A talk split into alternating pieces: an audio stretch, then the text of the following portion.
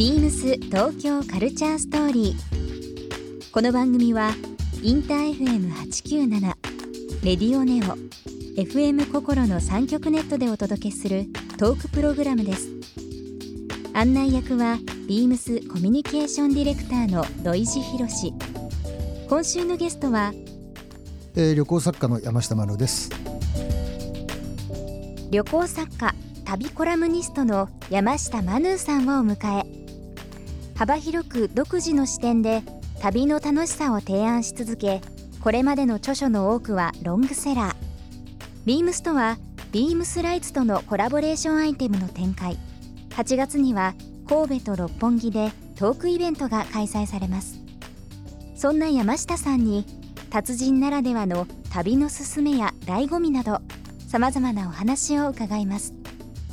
そして今週山下さんへプレゼントしたワイヤレスヘッドホンをリスナー1名様にもプレゼント詳しくは beams 東京カルチャーストーリーの番組ホームページをご覧ください応募に必要なキーワードは番組最後に発表します Beams. Beams Tokyo Culture Story. Beams Tokyo Culture Story. This program is brought to you by Beams. Beams. ありとあらゆるものをミックスして自分たちらしく楽しむ。それぞれの時代を生きる若者たちが形作る東京のカルチャー。Beams 東京カルチャーストーリー。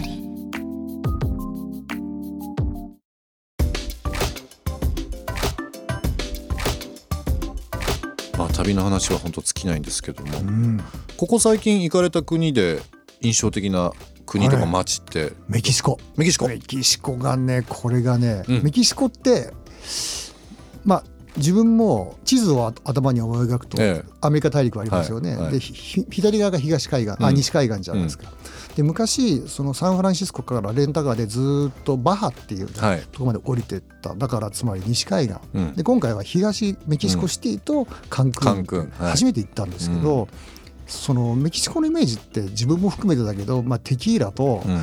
まああの今トランプにいじめられてる国境がやばいぞみたいな感じのイメージじゃないですか。行ったらねもう若い人がすごいのね。エネルギッシュで。す、そう。だからあのトルコもそうなんだけど、うん。トルコも本当若い人が街に溢れててうん。経済が発展してくるみたいなのあるじゃないですか。だってみんなイスタンブールって東京とオリンピック最後まで競った国ですからね、うんあ場所ですから、でメキシコがすごくて、うんでも街中にもすごいレベルの高い大道芸人がもうただいっぱい。いろんなこと、音楽好きだし、アート好きだし、うんそうですよね。メキシコもここ56年で、えーメキシコに来る旅行者が1000万人以上増えてるのね。メキシコに？来る人たちが、うんうんそれで、えー2000万増えてるのかな、メキシコの仕事が1000万人分の雇用が増えてるのよ。でメキシコって実はね油田もあるし、うん。世界で一番お金持ちっていうのは、うん。何回か選ばれてるのはビル・ゲイツでもなくてメキシコの、うん。えー電話会社のオーナーだ、うんうんうんうんで格差がだから激しいのね、うんうん。だけどその旅ってやっぱりその国の文化を味わいに来るから、うん。うんその虐げられてたその民族の人たちにお金がどんどん落ちるようになっていくと思うのねこれから。でそうするとこうだんだんだんだん豊かになってきて今格差があるけどそれが埋まってきて、とメキシコっていうのはどんどんすごい可能性があるんじゃないかな。っていうことを思ってたらこの前偶然ポパイもメキシコとか出てるしね、うん。うん。なんだ時代はメキシコなんだとか思って。でもね、あのマヌーさん今メキシコって言われて僕の周りでも最近メキシコ行った人いるんですけど、うん。まあ月のピラミッドとかね。昔のその古代のロマンとか文化っていうのを感じながら今のその最先端のものとか、まあアメリカに対してなんかまあいろんなあのねお話今ニュースでもねやってますけども、日本人がですねなんか非常にメキシコ人と話があったりだとかっていうのももう大昔からあるみたいですね。ね。移民も行ってたし、ね、移民も行ってたし、うん。でまあそのあのラテンの何とも言えないノリと、まあ今のその世の中的な欲してるもの、まあ、曲もそうですよね、うん。そうそう。メキシコミュージックとか今すごく注目されてますけどね。どこから来たんだとか言ったらハポンハポンとか喜んでくれるしね、ジャパンのことねハポンでね。うん。でまあでも意外にねそうコロナビールとかね、うん。飲んでるでしょみたいな、うんうんうんうん。だけどでもそのぐらい。だけどそのやっぱりビールがうまいとこって国いいよねみたいな、メキシコはでもあのシティも本当に変わっあのね本当なんかお金持ちが美術館作ってそこがタダで入れるとかね、ええ。でそこ並んでるのみんな、えだえからすごいアート好きだし、ええうん。その色味もね、まあ、あのメキシコの街って綺麗。ですもんね。うん。メキシコ。うんじゃあちょっとあれですね。取材を何度か重ねられてまたメキシコの本が出る可能性がねあるかもしれないですよ。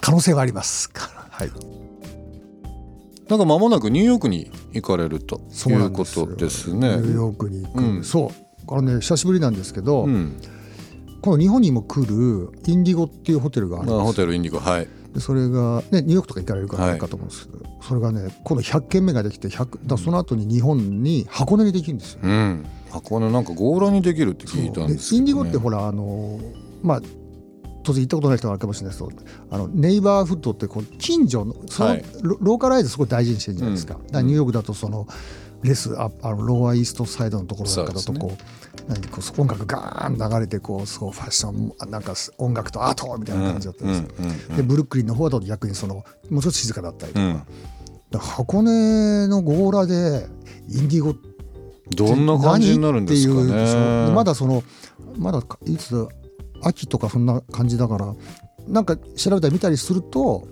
そうだよなこれだよなと思ったのはそのなんか100ぐらいの部屋らしいんですけど、はい。80の部屋にのテラスに、うんテラスに温泉があるっていう。箱根だけにそれぞれ。そうでもそれそれって確かにその例えばバリとかのテラスで、そのバスバスタブあるじゃないですか。ええ。で星空見ながら、はい。バスタブ、はいジャグジーみたいな、そうだよな。なんで箱根になかったんだっていうことを、ああなるほど。外国人が作るとそうだよなっていうか。しかも、ね、日本は四季があるから寒いですけど冬は。でも温泉が全部の部屋にあるんだって、うんうん。そうするとこうねきっと月も綺麗だと思うんで。そうですね。まあいいかなっていう。楽しみですね。その外資系ホテルっていうのはここ数年やっぱり増えてますしね。なんか注目されてますけど、まあホテルインディゴもそうですし、来年まあもうニュースも出てますけども、ビームスも非常に関わりが深い。エースホテル。あ大阪にね。京都。あ京都京都京都。京都にもできる予定だったりだとか、なんとなくこうさっきおっしゃってたネイバーフッドのそのホテルっていうのが、あのいいねまあ大きい外資がドンと来るっていうよりは、なんかその地元で愛されたっていうホテルがうん。日本に入ってきてどういう展開するのかなっていうのは一つの注目するところでもあるのかなとは思いますけどね、来年とかね、あのー今年来年。自分の海外にいる友達もいるじゃないですか、うん。で彼らも日本に来るようになってで、まあ、言われてるのは、まあ、あの彼らは別にお金に困ったりとかしてないんだけど、日本に今2000万人近く来てもアジアの人ほとんどがそんなにお金を爆買いとかしても、そんなに別に金持ちは来てないよう。んうんうんでその理由は、まあ、ヨーロッパの人なんかよく言われるのはいいホテルがなさすぎるよねっていう、うん。みんな言いますよね。そうね。それでやっとね、うん。ここ12年で、うん。そのいいホテルができ始めてきたのかなそうですね。そうするとそのそのホテルに泊まってそのいわゆるその地域密着型ゆっくりそううん。なんか過ごすっていうでお金を使っていくっていうそういう人の方がちゃんと自分の国に帰った時に日本のことを伝えてくれるんじゃないかなみたいな。ね。ビームス東京カルチャーストーリー。ゲスト山下マヌーさんにプレゼントしたワイヤレスヘッドホンをリスナー1名様にもプレゼント。応募に必要なキーワード「ハッピーハワイ」を記載して番組メールアドレス beams897 アットマークインター FM.jp までご応募ください。詳しくは番組ホームページまで。Beams ビーミングライフストアバイビームスららぽーと東京ベイ店ショップマネージャーの片桐正宏です。千葉県船橋市のららぽーと東京ベイ2階にございます。ビーミングバイビームスではメンズ、ウィメンズのカジュアルからビジネス、オケージョンまでオリジナル商品を主軸にキッズ、レディのウェアや雑貨、ビューティー雑貨など多彩なラインナップでライフスタイルを提案しています。ぜひご来店ください。Beams 東京カルチャーストーリー Beams Tokyo Culture Story. This program was brought to you by Beams.